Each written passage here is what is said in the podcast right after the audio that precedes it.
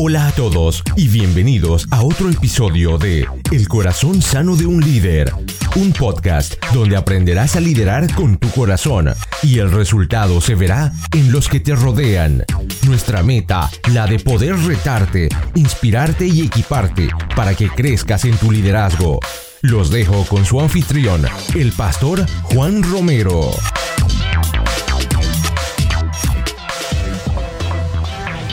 Hola a todos y gracias por estar con nosotros. Bienvenido al corazón sano de un líder, donde equiparse en los opcionales vital. Y de nuevo, de corazón te doy las gracias por habernos elegido.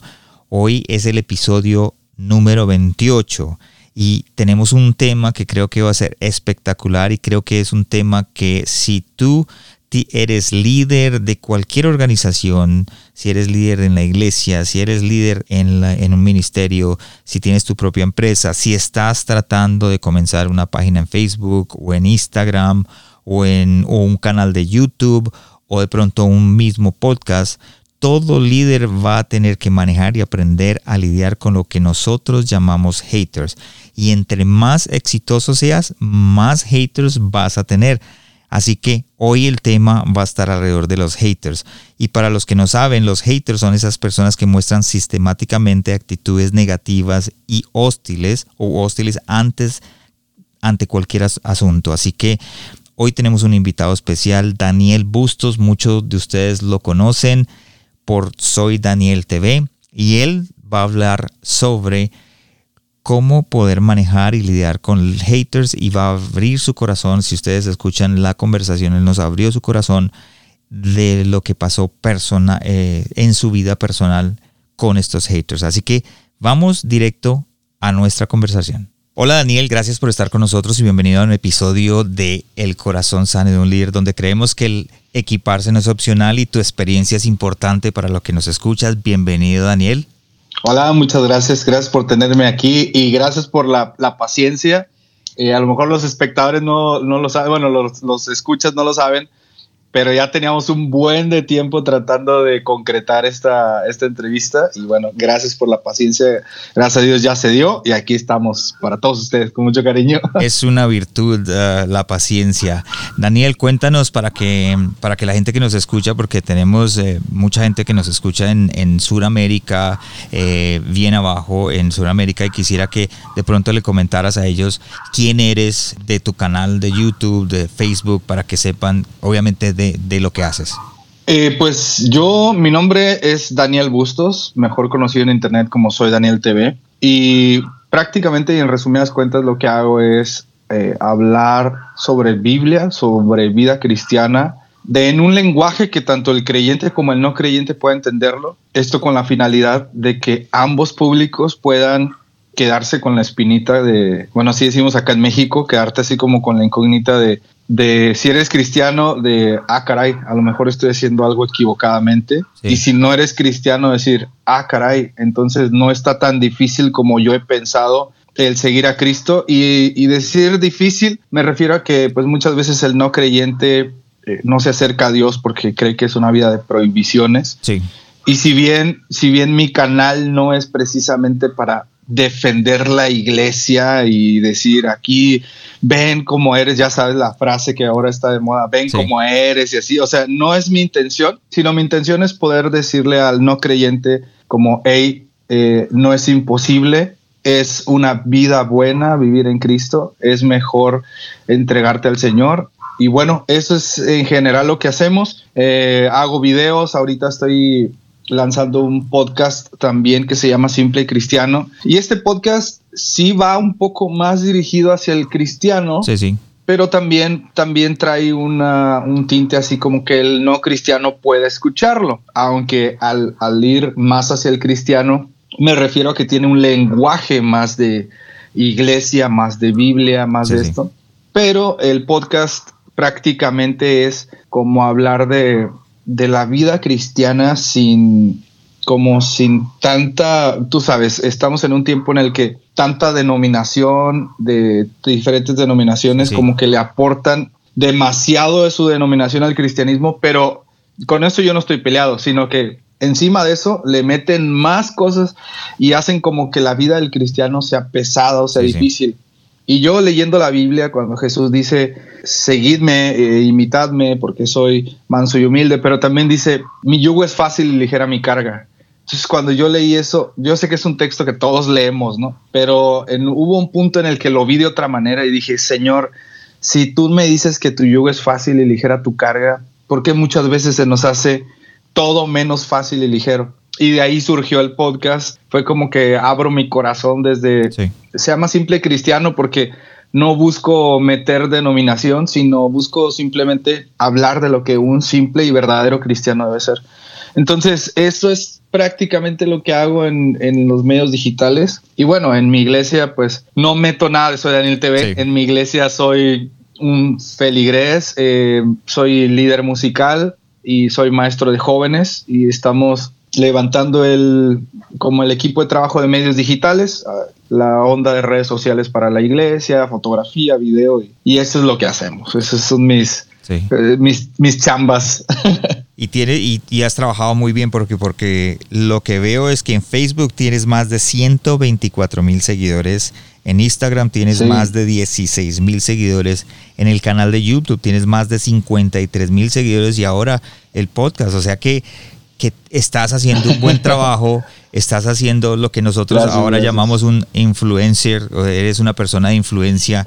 Y la pregunta es una gran responsabilidad. Eh, hacia esos seguidores, ¿verdad? Sí, eh, fíjate que yo primero estaba peleado con la palabra influencer, porque yo la, ligaba mucho como hacia el ego, como hacia la fama, como hacia el reflector, porque pues así es como la... La han pintado. La idea, lo han pintado exactamente, el ser influencer. Pero fíjate que uno de mis textos favoritos es, si mal no me equivoco, Primera de Corintios 11.1 cuando Pablo dice, sed imitadores de mí, así como yo, soy, yo lo soy de Jesucristo. Y eso para mí es ser influencer. Entonces, cuando empecé a, a ver el alcance, porque honestamente soy una persona de lo más simple que te puedas imaginar, soy una persona que puede comer la misma comida toda la semana, una persona cero complicada que siempre ando de playera negra y jeans de mezclilla y tenis, o sea, no hay nada en mí que tú digas, wow, este brother es así como que el top. O sea, no hay nada de eso. Pero vi que empecé a tener alcances que me empezaron a llamar la atención cuando hice un reto de leer un libro al mes y lo compartí. Este reto es personal porque mi, mi hábito de lectura siempre ha sido como que muy complicado. Y antes si yo leía otra cosa que no fuera la Biblia, para mí era como eso es pecado, o sea, ¿cómo estoy perdiendo el tiempo leyendo otra cosa que no sea la Biblia? Pero el Señor eh, trabajó conmigo y, el hábito de la lectura me empezó a, ayudar a enfocarme en cosas que yo no había visto en mi cristianismo, por ejemplo, etcétera. Entonces lo lancé y vi que mis seguidores empezaron a, comprar los libros que yo estaba leyendo. Y dije así como que, la verdad, dije, ¿quién soy yo para decirle a alguien, mira, me compré este libro y que alguien vaya a comprarlo. O sea, de verdad que para la, para la razón es como ilógico, ¿no? Es cómo voy a gastar mi dinero en algo que alguien en internet me dijo que compre. Entonces ahí me empezó a, como a caer el 20 de la influencia que yo, que, Dios me ha, me ha permitido tener. Entonces dije, bueno, si soy influencer, porque estoy influenciando a otros a tomar decisiones. Y ya fue cuando me lo tomé más en serio y dije, si voy a ser influencer, debo cuidar mucho el mensaje que voy a dar. Entonces, dentro de todo lo que estoy haciendo, siempre trato de cuidar más allá de lo que el espectador está viendo. Si un joven me está viendo, estoy cuidando que el joven no vaya con sus papás, por ejemplo, y diga, mira lo que Daniel TV está haciendo y, yo lo meta en un problema. Entonces, eh, ser influencer ha sido un desafío la verdad, no me considero tampoco el influencer así top de México y el mundo, pero como tú lo mencionaste hace un momento, sí tengo una influencia que se podría decir que no es como que tan fácil, o sea, no es de que, ay, de la noche a la mañana tiene ciento y tantos mil o dieciséis mil, pero ahí estamos trabajando con mucha responsabilidad. Sí, es un, es un trabajo fuerte y, y, pues para los que nos están escuchando, si tú eres un líder de cualquier organización vas a tener que manejar y aprender a liderar. Y eso es lo que tú estás haciendo. Ser influencer es, liderar, es liderar en las personas que te rodean. No solamente, por ejemplo, en el caso tuyo, tú lo estás haciendo en las redes sociales, pero también personalmente en tu casa, en la iglesia y en las personas que te rodean. Así que es, es importante entender eso. Gracias, Daniel, por compartir con nosotros para los que no me conocen, dentro de la página de internet el corazón sano de un líder.com vas a encontrar los enlaces a Daniel o Soy Daniel TV eh, de Facebook, de Instagram, del el canal de YouTube y ahora del podcast para que lo puedan seguir y puedan aprender de él si no lo siguen hasta en este momento. Y, quiero entrar en el tema del día de hoy, eh, Daniel. Un día eh, te levantas una mañana, dices que quieres poner tu voz en las redes, quieres compartir tus ideas, quieres hacer algo nuevo y de pronto comienzas a ver que la gente empieza a juzgarte, a criticarte, comienzan a aparecer lo que en las redes sociales se llaman los haters. Entonces definamos primero qué es un hater.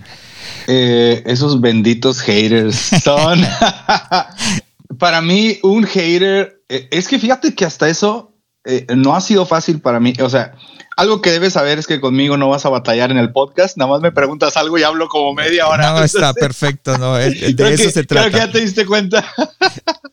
este, para mí, yo he tenido que aprender a trabajar con el concepto de hater porque a mí me tumbaban los haters. O sea, aunque no parece porque yo manejo el humor, pareciera que, los haters son mi comidilla, ¿no? Diaria. Pero no, o sea, realmente los haters me hundían. Entonces, me costó muchísimo trabajo y me atrevo a decir que hasta este año decidí no, no ponerles atención o mirarlos de otra manera. Pero para mí el hater antes era como alguien que la trae contra mí y alguien que, que nada más porque no le gustó lo que estoy haciendo, me está criticando porque no pienso igual que él. Sí. Pero ahora, fíjate que un paso bien grande, bueno, todos los líderes que me estén escuchando, un paso bien grande que, que di. Yo soy muy bíblico, trato de ser lo más bíblico posible. Eh, y eso es cosa que mis haters no ven, ¿no? Pero una de las cosas que, que me marcó fue cuando Jesús va caminando y en los evangelios lo podemos ver, y dice que de pronto ve a unas personas y las vio con compasión como ovejas sin pastor.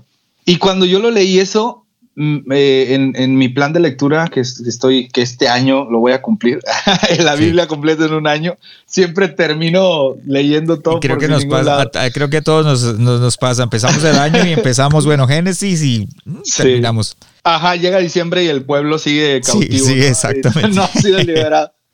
Entonces, eh, estaba leyendo eso y la verdad me puse a llorar porque sentí como esos son los haters en realidad. O sea, sentí como mira a los haters con compasión, como ovejas que no tienen pastor. Tal vez te están atacando desde un punto de vista que no conocen tu corazón. Tal vez te están atacando desde el desconocimiento bíblico. Tal vez te están atacando desde una mala interpretación bíblica, desde un prejuicio, desde un corazón herido. Y empecé a verlos así empecé a verlos como, como mis fans disfrazados.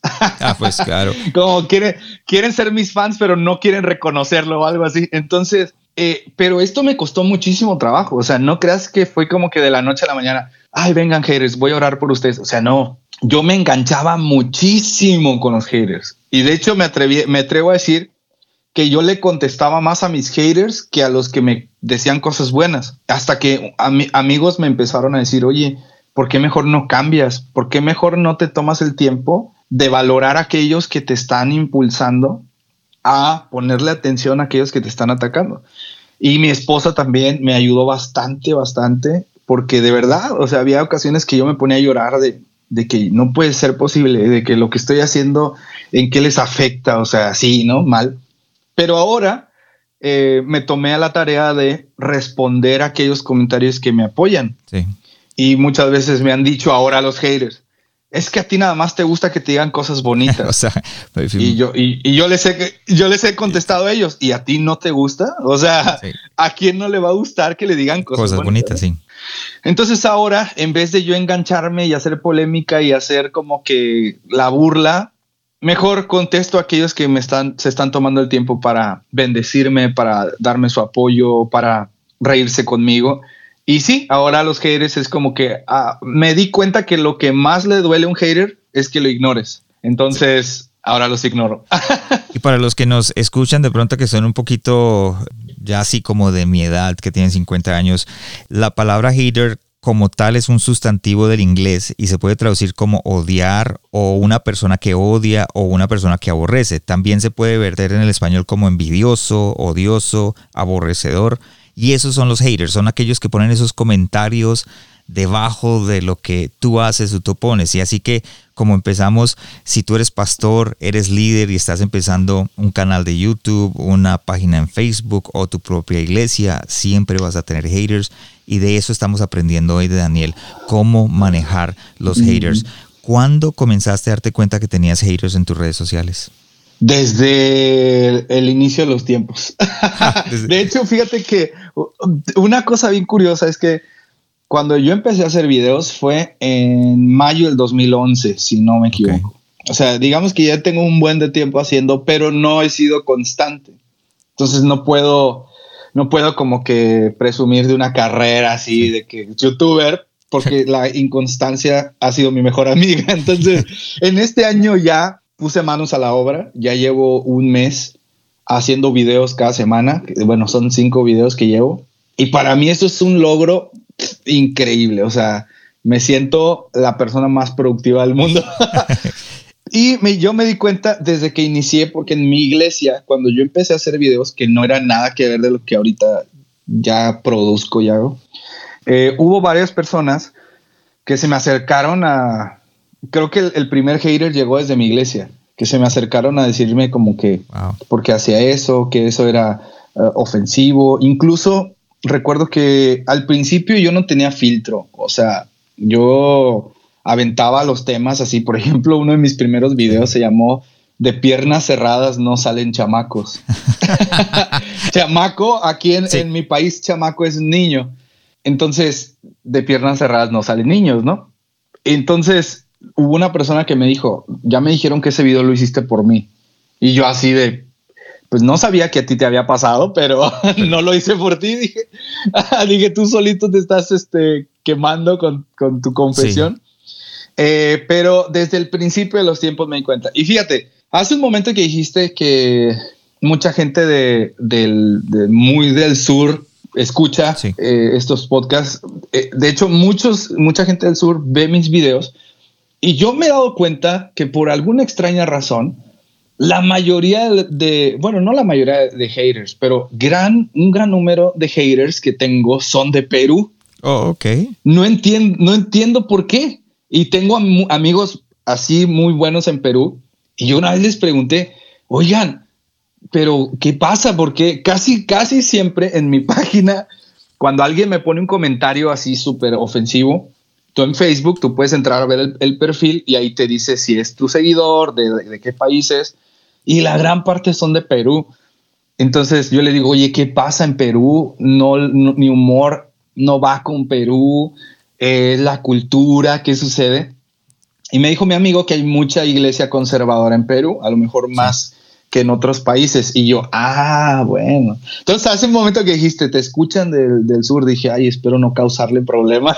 Pero es que para eso estamos. Yo pienso que este, estas, hay algo que yo siempre digo que la conversación más importante es mm, o la reunión más importante es la reunión después de la reunión. Quiere decir que en estas mm. conversaciones es cuando la gente empieza a conocer quién eres tú de verdad. En estas conversaciones empiezan a conocer quién eres. Una cosa es grabar el video y decir lo que tú dices. Otra cosa es estar espontáneamente hablando y, tomando esta, eh, como tú te estás tomando un café o lo que te estás tomando y teniendo, teniendo esta conversación y, y, eso es importante para las personas que te siguen. De pronto mucha gente allá afuera va a decir, wow, yo no sabía algo de Daniel y ya entiendo el por qué él es así o él, su expresiones o lo que él hace o sus ideas son así. Ojalá, ojalá tengan compasión. Bueno, pues entonces podemos entender de que desde que empezamos nuestra, nuestro caminar, así sea en la iglesia, como líder o como pastor, vamos a tener nuestros, nuestros eh, haters en, en, las personas que nos rodeas y entre más público seas, vas a empezar a, a tener cómo, cómo te sentiste o cuál fue el impacto de las palabras de los haters. Pues fíjate que soy una persona, y eso es algo que a lo mejor muchos no, no saben, y es una parte de, digamos, de la vulnerabilidad de mi persona. Pero soy una persona como que siempre, siempre dudó de sí misma. O sea, yo crecí con el hecho de, y, no es porque haya sufrido algún daño o bullying o de que mis papás no me, no me trataban bien. No, no, no. Al contrario, tuve una infancia muy amada, crecí en el Evangelio, pero desde, desde muy pequeño siempre tuve muchas inseguridades eh, muchas indecisiones. Si yo estaba haciendo algo, siempre yo decía, no es tan bueno como tal. La comparación en mi vida siempre me ha tumbado, o sea, siempre, siempre yo he terminado comparándome. De hecho, voy a hacer una confesión pública ahorita. Este, entonces, mi esposa me ha ayudado muchísimo, amigos, familiares. Muchas veces yo, yo soy una persona como que si, el, si llueve, me gusta estar con un café y leyendo un libro. O sea, yo soy el cliché más grande del mundo. O si está nublado o frío y gris el, día, me, con que me, voy para abajo, ¿no? Y me siento así todo este, cabizbajo. Entonces, soy muy sentimental. Y cuando lo, eh, hay haters de todo tipo. Hay haters que dicen, esto no me gustó. Hasta haters que dicen, eres hijo de Satanás y cuando venga Cristo te vas a morir en el infierno. O sea, sí, Casi como que la Santa Inquisición, así, de que te, crucifican en el nombre de Jesús. Entonces, dependiendo como que el nivel de hater, ha, habido eh, comentarios que sí me han golpeado muchísimo. O sea, gente que incluso se ha metido con, mi esposa. O sea, en algún momento, eh, en alguna fotografía que subí, eh, hubo una persona, digo, no voy a decir el comentario porque lo borré luego, luego, pero sí hubo una persona que dijo cosas muy, muy feas de mi esposa en, resumen, ¿no? Así como cómo tú puedes estar casada con una mujer que tal, tal, tal, tal, tal. Y yo me quedé ah. como hasta dónde llega, o sea, hasta dónde llega un corazón, puedo decir, podrido, porque en el Evangelio, en los Evangelios, el Señor siempre nos ha enseñado, ¿no? Que lo que hay en el corazón es lo que, lo que contamina realmente a los demás. Yo puedo entender que hay gente que esté en desacuerdo con lo que hago y puedo entender sus comentarios. Comentarios como, a mí no me parece, te estás burlando del Evangelio, estoy acostumbrado a esos. Pero hay comentarios que sí son para destruir, para destruir así. Eh, y gente que, incluso ha habido gente que me comenta a mí y si una página eh, publica mis, mis contenidos, esa gente va a esa página y vuelve a atacarme ahí. Y luego los, los bloqueo de mi página y en otro perfil entran y me dicen, tú me bloqueaste porque no te gusta que te digan. O sea, son haters que quieren ser escuchados. Así lo puedo, lo puedo ver. Quieren ser escuchados y al no ser escuchados se frustran más y como que la, pudredumbre en el corazón les brota todavía más. Pero yo puedo entender a tantos cristianos que han dejado el evangelio, un cargo, una iglesia, por ese tipo de comentarios. Pero yo creo que si tú estás seguro de qué es lo que Dios te ha mandado hacer, eh, eso no te va a tumbar.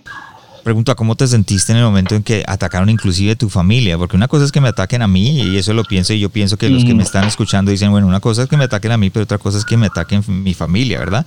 ¿Cómo te sentiste en ese momento? Pues no, para empezar, no fue tan hiriente el comentario que no se lo enseñé a mi esposa. Solo le dije, ¿sabes qué? Borré un comentario porque dije, si le digo, yo puedo causar en ella algo muy mal. Si de por sí mi esposa ella siempre se ha mantenido como alejada, no tanto alejada, pero al margen de las redes. Ella siempre dice, tú eres el, el famoso, por así decirlo, ¿no? Tú eres el que está en el foco, yo no. Entonces, ella siempre me ha dejado bien en claro, pero paso a paso como que ahí va ahorita con Instagram, ahí va echándole ganas y es como que, ok, estoy empezando a salir a la luz. Pero sé que ese tipo de cosas la pueden, la pueden hundir en algún momento. Pero cuando vi eso, la verdad, no me puse a llorar porque dije, ok, tómalo de quien viene, ¿no? O sea, recíbelo de quien lo está hablando.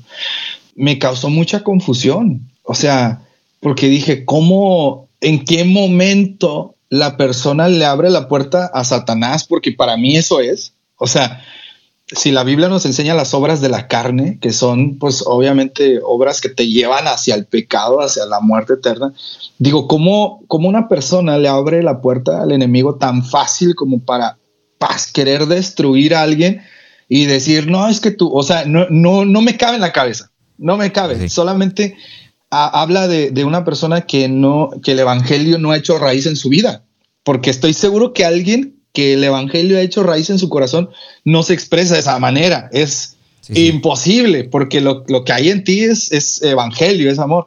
Sí fue muy difícil, eh, como que todo un día me fui para abajo, pero luego dije, ok, lo borré, bloqueé a la persona, lo borré y lo que sigue. Pero sí, es una impresión muy fuerte cuando además de tirarte a ti, quieren atacar a, tu familia. A tu, claro, y eso es ya uno, es como que uno dice, eso es personal, es algo que tienen en contra mía personal y, y, ya no tiene que ver ni con el post que estás haciendo ni con lo que estás diciendo, sino es, es, Daniel, es contra Daniel Bustos. ¿Qué es lo que más te ha afectado eh, desde que comenzaste? ¿Qué es lo que han dicho que de pronto dices, sabes una cosa, esto casi me tumba, esto casi dejo que tiro la toalla? ¿Qué fue lo que de pronto afectó más? Lo tengo súper claro. y es parte de la confesión que dije que hace rato que iba a hacer. Fíjate que la, comparación a mí me, me, pega muchísimo. La comparación. Es algo con lo que este año he estado trabajando. Eh, de verdad que me he metido en oración y le he pedido al Señor que me ayude a trabajar eso. Soy una persona que muy fácil se compara. Y una vez yo estaba platicando con un amigo eh, fíjate, aprovecho para hacer este una pausa, un paréntesis. Sí, dale. Y un consejo que siempre le doy a los líderes es tengan amigos.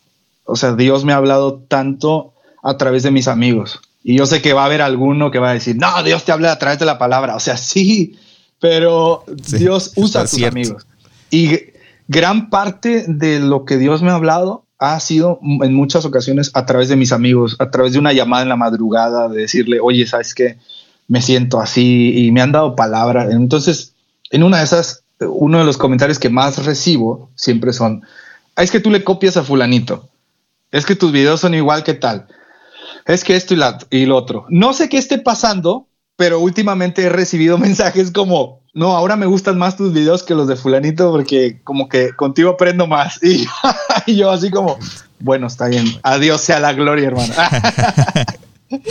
pero nunca, nunca alimento eso, ¿no? Pero digo, entonces, una de las cosas era la comparación. Los haters me comparaban muchísimo. Salía un youtuber y le estás copiando tal. Cuando yo tengo, o sea, años de estar en el medio, digámoslo así, eh, me atrevo a decir que fui de los youtubers o que soy pionero de los youtubers cristianos. Me atrevo a decirlo, casi que te los, se los puedo firmar, porque en el tiempo en el que yo comienzo no había youtubers cristianos. Entonces, esa es la parte de la historia que no todos saben. Muchos creen que porque hoy en día, pues el auge de las redes sociales está a tope.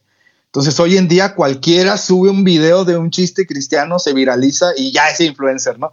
Pero no han visto Que, que, hay otros como yo que tenemos todos años de ser pioneros. Entonces, la comparación siempre, siempre, siempre me estuvo pegando, pegando, pegando, pegando. Y muchas veces yo quise dejar de hacer videos por lo mismo.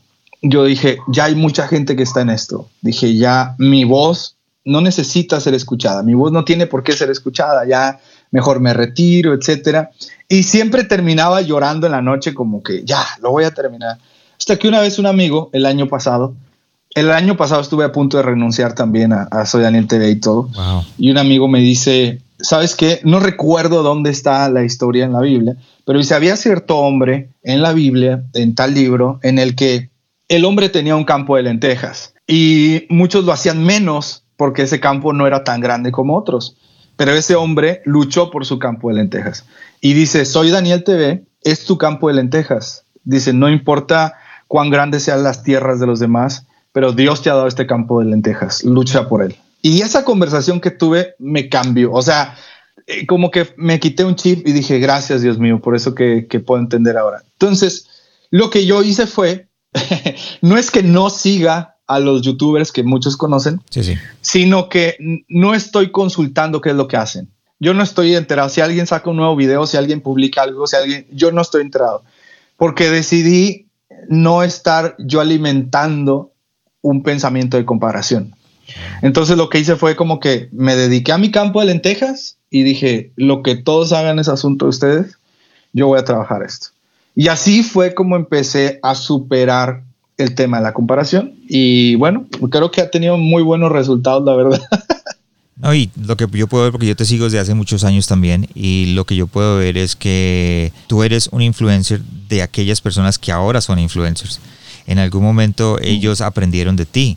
Y obviamente eso no quita que ellos tengan otras ideas diferentes, que tengan otra forma de pensar y pues por eso están, están haciendo lo que están haciendo. Es, es, importante lo que tú hablas para aquellos que están creciendo. Yo te doy las gracias por compartir, por abrir tu corazón con nosotros. Eh, como cristianos no, no, debemos odiar, ¿verdad? Como cristianos no debemos odiar a los que nos persiguen. ¿Se te hace difícil vivir esta parte del Evangelio? O sea, se te hace difícil. Sí, antes de que termine la pregunta, sí. claro, es que te, ¿Cómo, ¿Cómo puedes manejar eso? ¿Cómo puedes decir, yo no, esta persona, o sea, voy es contra el comentario y no contra la persona? Sí, eh, se me ha hecho muy difícil y, y, por más espiritualoide que pueda sonar mi respuesta, solamente a través de la palabra de Dios he podido hacerlo. O sea, solamente así. Eh, es parte del hábito de lectura que me ha ayudado mucho. Recién leí un libro que se llama Radical de David Platt, que fue un libro que trastornó mi cristianismo. De hecho, hice un book review. Lo pueden encontrar en mi canal de YouTube. Trastornó mi cristianismo porque parte de esas cosas que, tú me mencionas venían en el libro. El escritor decía, hay enseñanzas de Jesús las cuales nosotros estamos ignorando o las ignoramos a propósito. Por ejemplo, eso que mencionas, Jesucristo dijo, tienen que amar a sus enemigos, no pagues mal con mal, sino, o sea, tienes que vencer al mal con el bien. Y muchos lo leemos, pero no le damos la importancia como al, por ejemplo, al texto cuando Jesús dice, venid a mí los que estéis cansados y trabajados y yo los haré descansar, ¿no? Si les digo, ¿cuál de los dos textos ponen en práctica? Todos me van a decir, venid a mí los que estén cansados, ¿no? Y yo digo, pero ambos textos tienen la misma relevancia, la misma importancia y el mismo, la misma autoridad en nuestro cristianismo. Definitivamente la palabra de Dios, y, vuelvo y, y lo repito, sé que muchos jóvenes esperan que yo les diga, paso uno, paso dos, paso tres. Y cuando les digo, es que la palabra de Dios dice, muchos me, ven como, no, a mí dime algo. Tú sabes, ¿no? Que hoy está de moda cinco pasos para ser feliz, tres pasos para no sé qué. Y yo les digo. Inclusive yo los tengo dentro de mi podcast, tres pasos para poder hacer esto, cinco pasos para hacer aquello. bueno, pero es diferente a cuando alguien no, no puede salir de enseñanzas así. Sí. Porque yo conozco muchos jóvenes que si no les hablas así, no te reciben la enseñanza. Sí, sí. Y es como, oye, no, no todo es así. Entonces, Definitivamente la palabra de Dios me ha ayudado, o sea, me ha ayudado como no, bueno, sí te lo imaginas, me ha ayudado como si te imaginas cuánto me ha ayudado.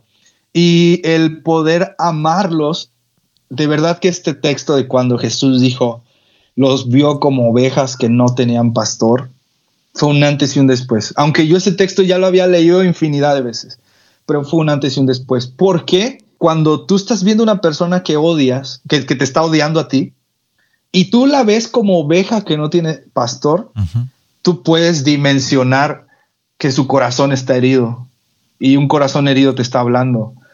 Y cuando tú lo ves de esa manera, ya el hate que te tira o toda la, mala onda que te está atacando, ya lo ves ahora con compasión. Lo ves como un niño, a lo mejor cuando un niño hace berrinche y, y te está pegando y tú lo ves y dices, pobrecito niño, ¿no? Sí. Entonces como que sí cambió mi manera de ver las cosas, pero definitivamente la palabra de Dios es la que obra y podemos ver con amor a aquellos que nos odian. Wow.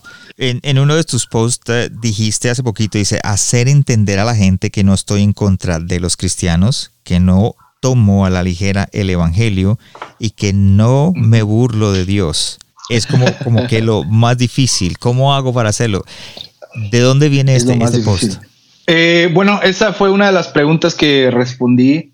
Fíjate que me gusta mucho, no sé, a lo mejor no, no he orado al Señor para decirle, mándame un ángel y que me lo diga claramente, pero la verdad que la enseñanza, me le, le he tomado un gran amor a la enseñanza.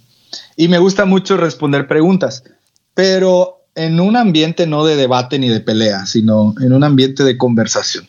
Entonces, me preguntaron qué es lo más difícil de ser Soy Daniel TV. Me parece que esa fue la pregunta. Y yo le dije eso, porque muchas personas piensan eh, que hoy yo lo que hago es por burla, o piensan que yo me burlo del evangelio, que etcétera.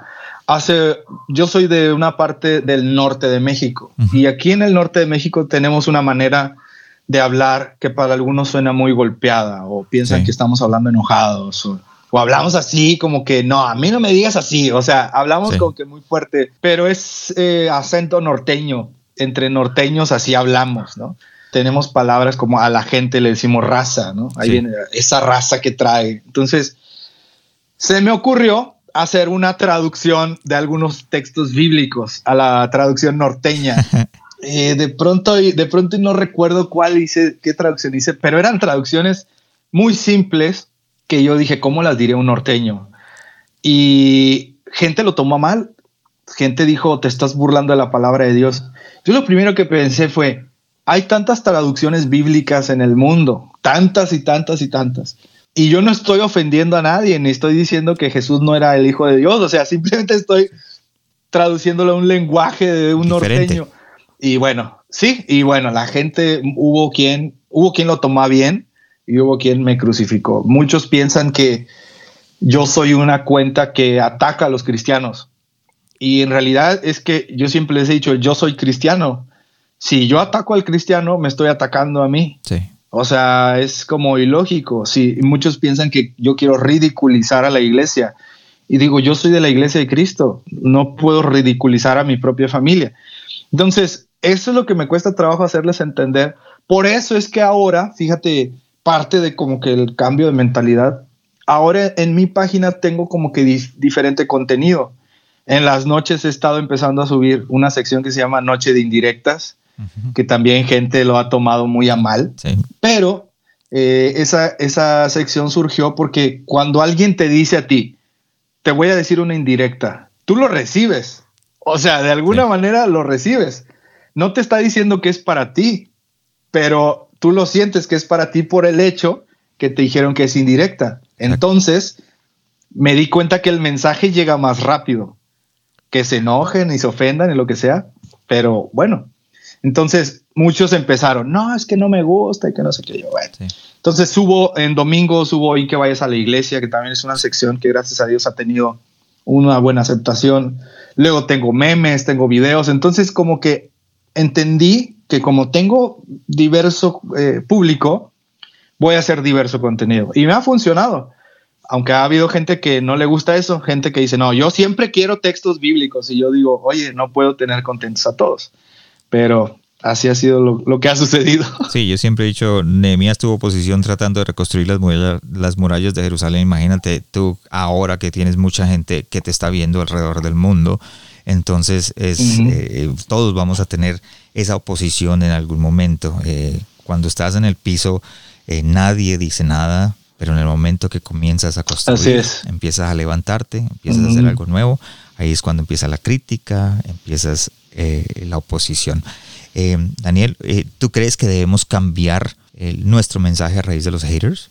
Yo creo que no. Yo creo que tal vez no, no cambiar el mensaje. Lo que pasa es que pues nunca van a estar todos contentos, ¿no? O sea, nunca van a estar todos contentos. Entonces, para todos los líderes, bueno, en este caso, que por cierto me gusta mucho el nombre de tu podcast, El corazón sano de un líder, está muy interesante. Y yo así de, órale. lo primero que me pregunté fue, ¿mi corazón estará sano?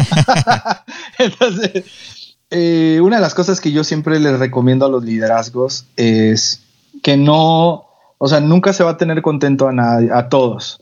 Eh, me ha costado muchísimo trabajo entenderlo. Entonces, eh, una vez me preguntaron, ¿qué, consejo, me, qué consejo le das a los jóvenes que, están predicando? Que es similar a lo que me dices. Y yo siempre les he dicho, cosa número uno, pues no prediques algo que no domines. Muchas veces queremos predicar acá los sueños, ¿no? De José y interpretar las visiones de fulanito y es como... No tenemos ni idea. Sí, parte de lo que yo siempre digo es no trates de cambiar el mensaje por los haters. A lo mejor trata de cambiar la manera en que lo estás dando. A lo mejor lo que le duele al hater es cómo se lo dijiste. Por ejemplo, con la sección de noche indirectas, a muchos les duele porque piensan que yo la traigo contra ellos, pero no es cierto. Entonces, eh, no cambies el mensaje, porque siento que si cambiamos el mensaje, eh, no vamos a estar haciendo lo que el Señor nos mandó a hacer. Yo, y es parte de lo que muchos no entienden, yo no cambio el mensaje. Fíjate que cuando voy a dar conferencias, me di cuenta a lo mejor es porque yo fui instruido en una iglesia de, la vieja escuela. Sí. Eh, mi iglesia es pentecostal, entonces ya te imaginarás, pentecostal, vieja escuela, ya con eso te digo todo. ¿no? ya, te entiendo completamente. bueno, entonces, cuando yo empiezo a salir a predicar, por mi modelo y mi forma de ser, en lo que menos me invitaron fue a iglesias como la mía. Entonces, a lo que menos me invitaban era iglesias conservadoras, casi todo era ya, tú sabes, esta onda relevante como la conocemos, muy de luces, de humo y así. Y me di cuenta de una cosa, me di cuenta que en muchos lugares el mensaje sí había cambiado. Por ejemplo, la persona, el Espíritu Santo, la importancia del creyente, y, no, no entro al tema de dones y lenguas, no, no, no, sino a la persona del Espíritu Santo, eh, eh, la función del Espíritu Santo en el creyente. Eh, me di cuenta que en toda esta onda novedosa del cristianismo, ya ahora va más hacia lo que te decía hace un momento, cinco consejos para ser un buen cristiano o tres, tres, formas de tener plenitud en Cristo o los pasos del el éxito y todo era como que hacia el humano. Sí. Todo era como, ¿cómo yo como cristiano puedo ser exitoso? Sí. Hasta que un día me di cuenta que yo empecé a, caer en eso. Yo empecé a como, ah, entonces lo que me enseñaron o lo que aprendí en mi iglesia no es tan importante que yo lo predique. Un día el Espíritu Santo trató conmigo antes de, salir a un lugar a predicar. Recuerdo que yo vi una, una, conferencia de uno de los predicadores que regularmente veía y ese predicador empezó a hablar del Espíritu Santo y dije, ah, entonces sí debo hablar del Espíritu Santo. Y ahí el Espíritu Santo toca mi corazón y me pone claramente en mi corazón, ah, o sea, tú vas a hablar de mí solo porque un predicador te dijo que lo hicieras. Ah. Y para ahí fue, en ese momento fue muy revelador en mi vida, porque me di cuenta que estaba cambiando el mensaje, sin yo darme cuenta. Entonces dije, no, no, ¿cuál es el mensaje de la cruz? Fue lo primero que me pregunté. ¿Cuál es el mensaje de la cruz? Bueno, que en Cristo hay perdón de pecados, que nosotros necesitamos eh, arrepentirnos, nosotros necesitamos de la gracia y empecé como que a notar y ahora cambié mi manera de trabajar. Dije, ¿cómo yo les digo a ellos que son unos pecadores que necesitan arrepentirse, que el reino de los cielos se ha acercado y que Cristo viene por su iglesia, sin decirles precisamente eso? Entonces, empecé, empecé a trabajar y el Señor puso en mi corazón al final, no sé si tú eh, eh, en tu iglesia o, conozcas, ya sabes de que siempre al final de cada servicio se hacía el llamado a salvación. Sí. De que todos aquellos que quieran aceptar a Cristo vengan. Bueno, me di cuenta que eso no sucedía en los lugares, a, los eventos a los que iba. Y yo empecé a retomar eso. Ahora, no voy a decir que gracias a mí, no, no, no. Sino dije, ahora donde, donde yo vaya, voy a hacer eso. Y fíjate que han, han sucedido cosas tan hermosas que, que jamás había pensado que sucederían. Entonces, no cambio el mensaje, sino voy a cambiar la manera de, eh, de decírtelo. Primero estoy como que con una broma y luego te digo, pero eres un pecador y necesitas arrepentirte.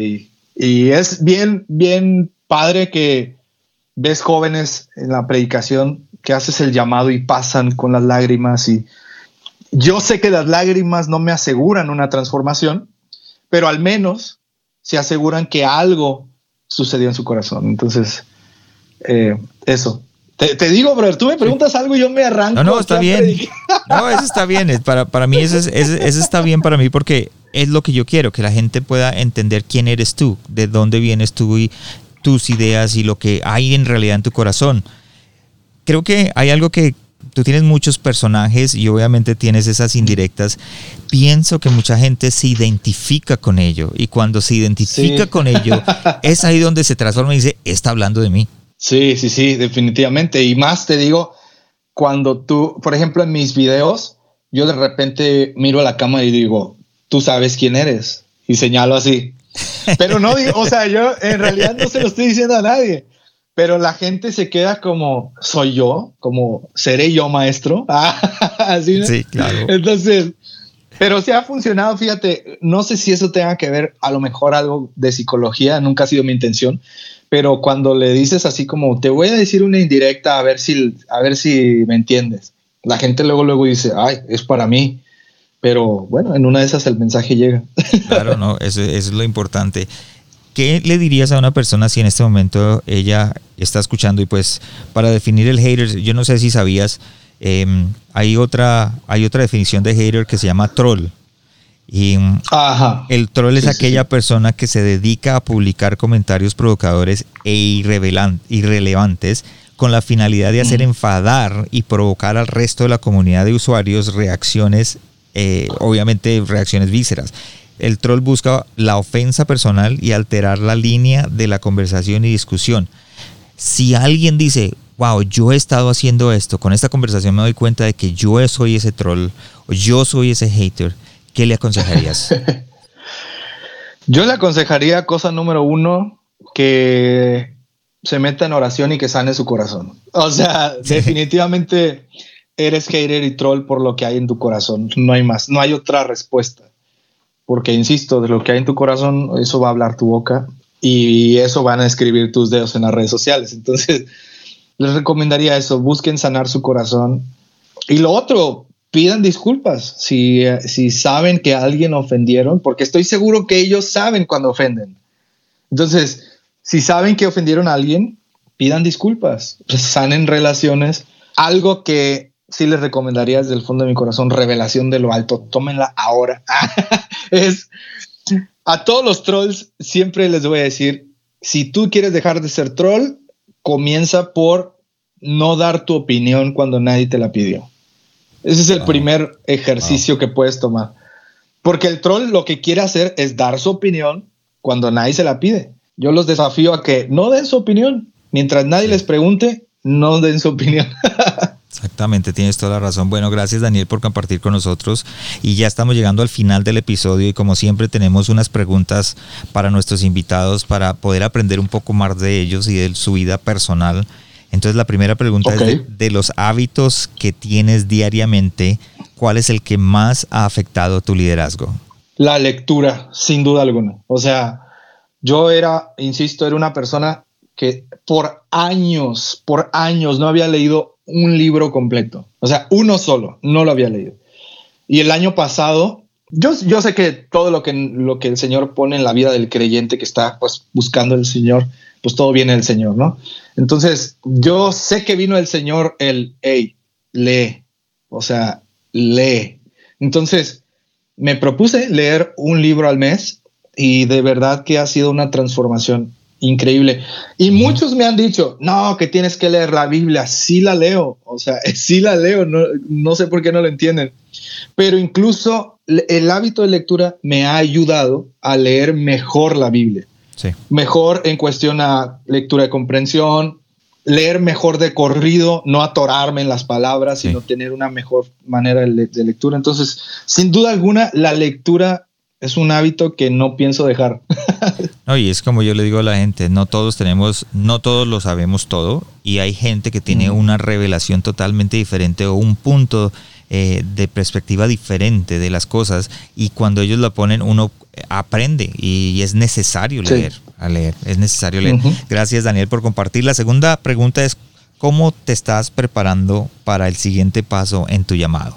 Fíjate que cuando me, comentaste que esa pregunta iba a salir, me dejaste pensando y dije, me estaré preparando.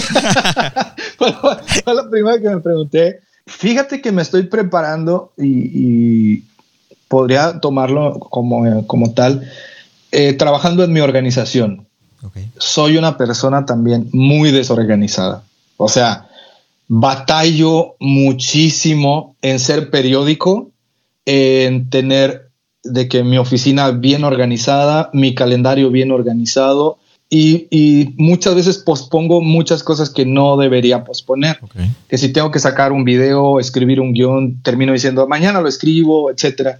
Entonces, yo sé que eso también es parte del ministerio, ser organizado y disciplinado. Entonces, una de las cosas que estoy haciendo para el siguiente paso es eso, trabajar en mi organización y mi disciplina. Otra de las cosas que que este año espero en el Señor y me voy a atrever a hacerlo, es terminar el instituto bíblico. Lo que no saben muchos es que yo tengo un año, de, un año y medio de instituto bíblico.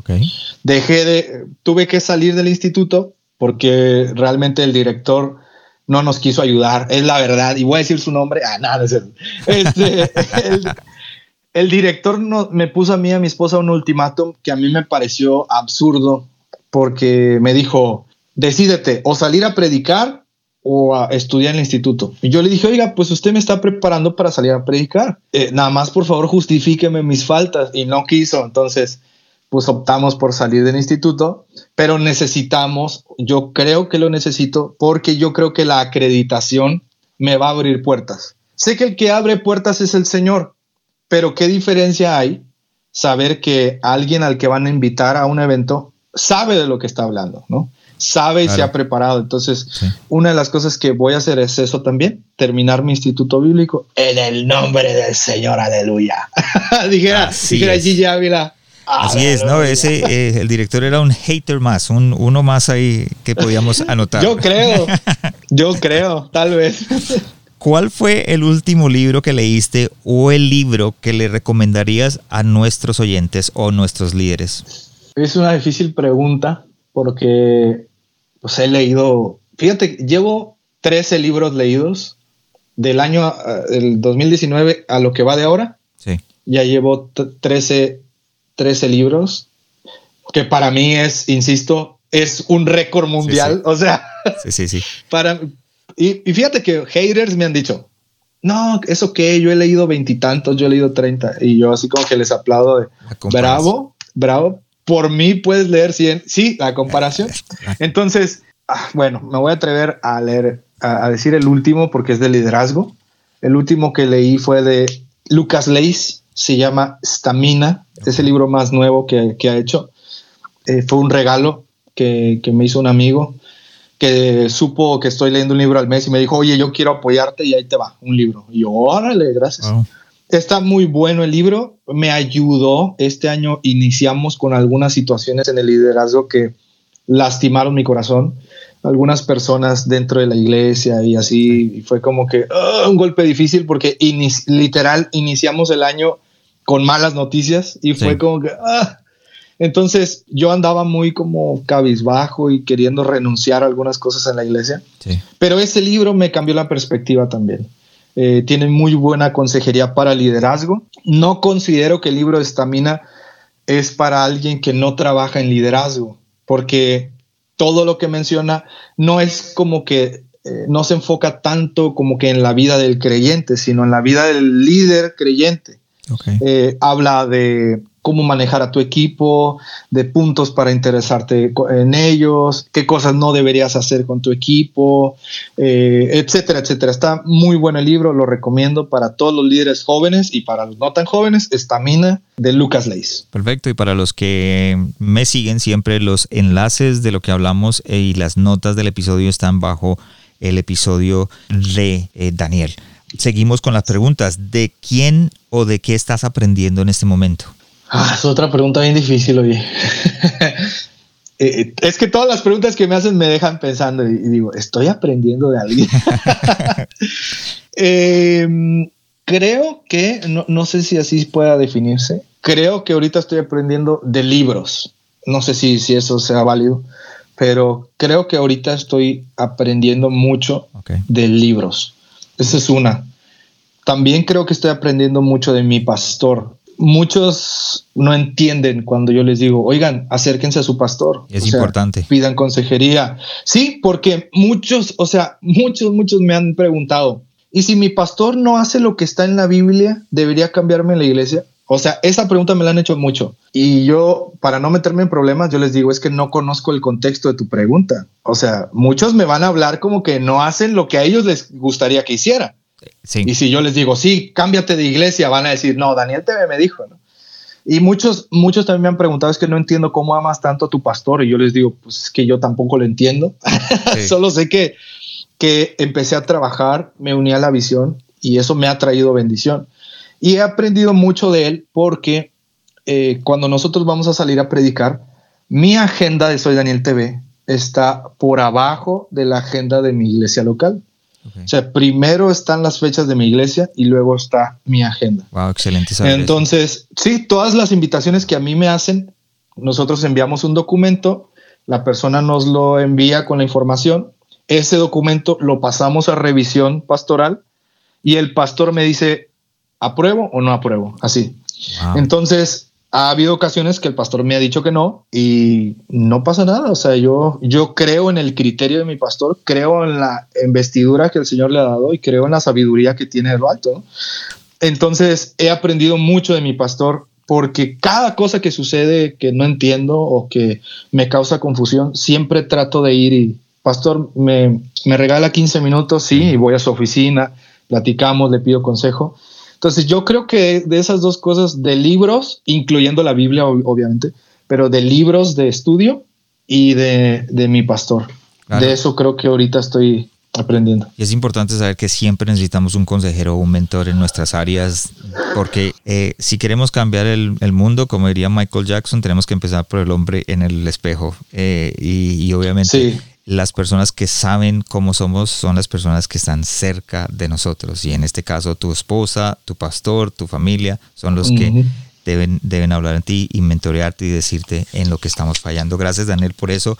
Lo otro y lo último, y obviamente para, para cerrar las, las cinco, cinco, preguntas, si estuvieras frente a ti mismo y ya sabiendo lo que Dios te ha llamado, pero 20 años atrás, ¿qué te, te dirías o qué te aconsejarías a ti mismo?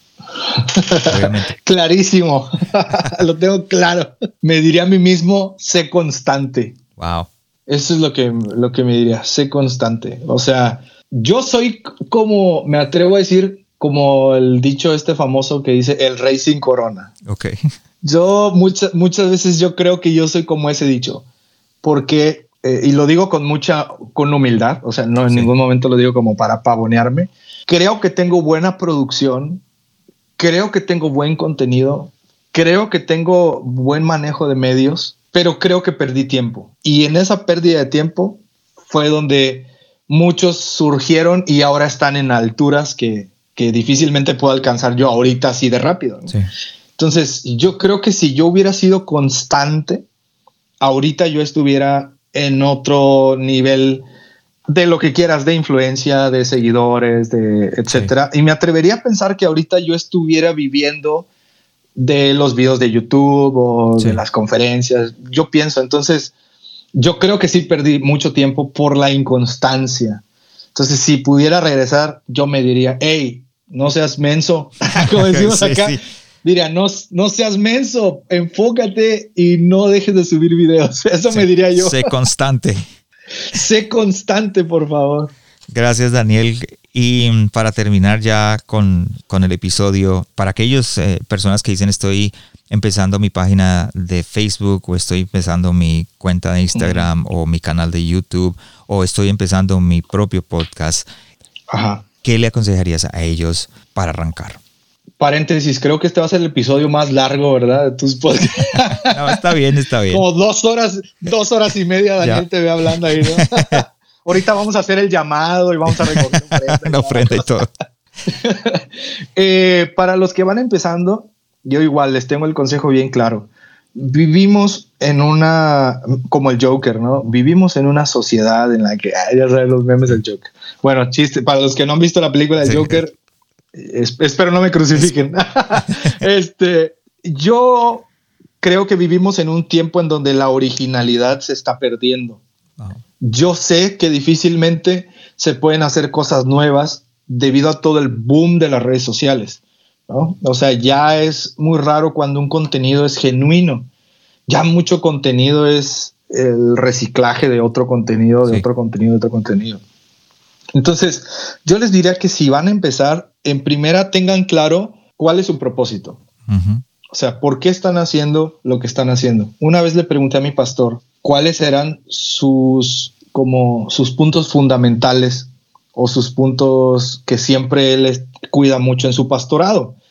Y él me respondió, una de las cosas fue, dice, siempre cuido mis motivaciones. Dice, siempre trato que mis motivaciones sean limpias, sean justas, sean claras y que vayan hacia el Señor, ¿no? Entonces yo les aconsejaría que se fijaran cuáles son sus motivaciones. O sea, ¿por qué quieren hacer videos? ¿Por qué quieren hacer una página? Es falso que de un día para otro tú vas a vivir de YouTube. Es falso que de un día para otro vas a ganar dinero en, en, Facebook. Es falso. Yo apenas, fíjate, apenas estoy generando dinero en Facebook. El año pasado, de Navidad, casi que de Navidad me llegó el pago de Facebook. Estuve, eh, subí videos como cuatro meses o cinco y me llegó un paguito así y yo así de, bueno, dije, gracias Señor. O sea, muchos piensan, me voy a poner a hacer videos y voy a ganar un chorro de dinero de ahorita a mañana. No, eso es falso. Entonces yo les diría, fíjense cuáles son sus motivaciones. Y lo segundo es, no roben contenido. Hoy yo, yo considero que hay dos tipos de, de administradores de páginas el día de hoy que son los creadores de contenido y los ladrones de contenido. Los creadores de contenido trabajan por la idea, la forman, eh, como tú, por ejemplo, con tu podcast estás pensando, tienes unas preguntas, cuándo lo voy a lanzar, etcétera, lo lanzas y le ponen mucho cariño al contenido. Los ladrones de contenido agarran tu contenido, le ponen su marca de agua y ganan muchos likes. Entonces, Muchas veces los ladrones de contenido tienen mucho más alcance y seguidores que los mismos creadores de contenido. Pero a diferencia de uno y otro es que estos solamente hacen contenido chatarra. Contenido que te comes como unas abritas, tiras la bolsa a la basura y se acabó. Pero el creador de contenido hace cosas que se digieren, se disfrutan, las valoras. Entonces, yo les preguntaría, ¿qué tipo de administrador de página quieres ser? ¿no? un creador de contenido o un ladrón de contenido. Si quieres ser un ladrón de contenido, no cuentes conmigo. Ah. si quieres ser un creador de contenido, voy a orar por ti y si en algo te puedo ayudar, ahí voy a estar. Perfecto, Daniel, gracias por compartir con nosotros, gracias por estar en este episodio y para aquellos que nos siguen, vuelvo y repito, la página de internet va a estar todos los enlaces de Daniel, la página de Facebook, YouTube, Instagram, a su podcast y todo lo que hemos hablado para poder eh, que lo sigan y para que sigan aprendiendo de él. Así que nos vemos en el siguiente episodio. Gracias Daniel por estar con nosotros. Gracias por habernos acompañado esta semana en el corazón sano de un líder. Espero que lo que escuchaste el día de hoy haya sido de crecimiento para tu vida. Visítanos en nuestra página de internet elcorazonsanodeunlider.com donde podrás suscribirte en iTunes, Spotify, Google Play o en cualquiera de tus plataformas favoritas. También nos puedes seguir en Facebook y en Instagram como El Corazón Sano de un Líder y no olvides compartirlo en tus redes sociales. Les habló su anfitrión Juan Romero. Te esperamos la próxima semana y recuerda, lo mejor está por venir. Peace.